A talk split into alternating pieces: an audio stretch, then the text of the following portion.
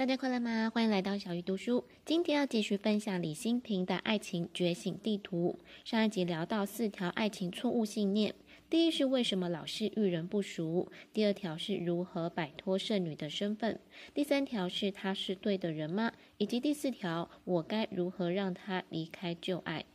这集要继续分享第五条，我该选择我爱还是爱我的人？作者认为，每次失去都觉得天崩地裂，那是因为我们以为自己只有这个爱人，没有他就没有人爱。上集我也聊到，会想要看这本书，是希望能找到更好的方式来劝朋友。他现在遇到一个自己都知道不太对的人，但他就是害怕失去，害怕没有了这个人，就再也找不到爱他的人。作者想劝这些耽溺于爱之苦的人：会离开的都不是你的，会崩解的都不是真的。当你开始衡量谁付出多，谁付出少，你就注定受伤，注定失败。因为你受伤的来源不是别人，而是你的想法内伤了自己。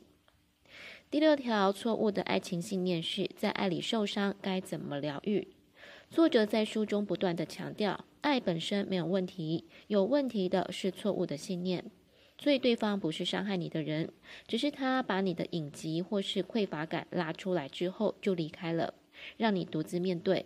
这个时候就是修补自己最好的时机。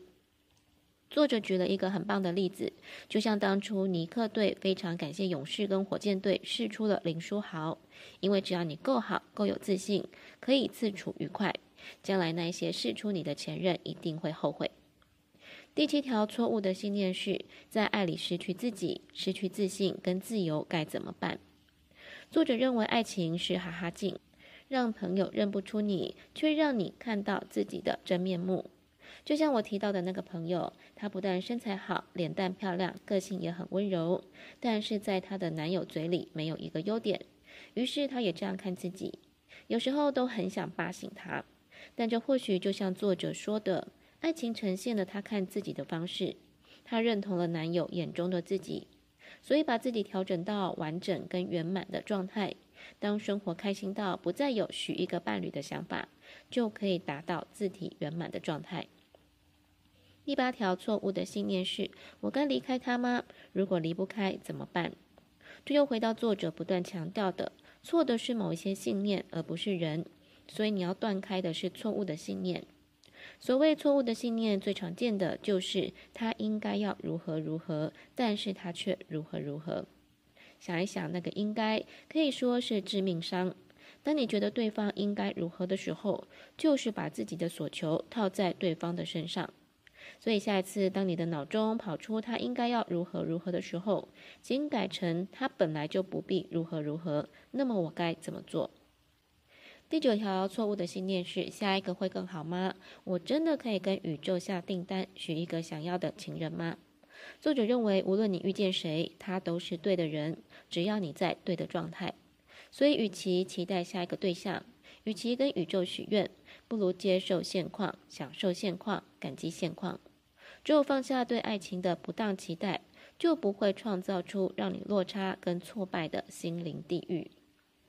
最后一条错误的信念是如何找到相伴终身、白头偕老的伴侣。作者认为这是以高度的不安全感来要求承诺，但是忘了其实当下才是两个人之间的真实片刻。如果一直担忧、恐惧跟不安，那么未来也不可能放松、安稳跟信任。很多情侣跟夫妻常常为了未来吵架，因为他们以为两个人在一起是没有期限的。但结果就是两个人被不耐烦的情绪耗尽。与其追求天长地久，不如把每一年视为最后一年，把今年过到最好，为这一年的每个月都找到庆祝的理由。人都喜欢幸福快乐，自然会想要延续这种感觉，这是自然而然，不用靠山盟海誓。这本书被作者的好友昵称为“爱情扫毒软体”，我会推荐给我不断提到的那个朋友看，也建议大家可以找书来看看，一起为自己的爱情扫读一下。小鱼读书，下一次要读哪一本好书？敬请期待。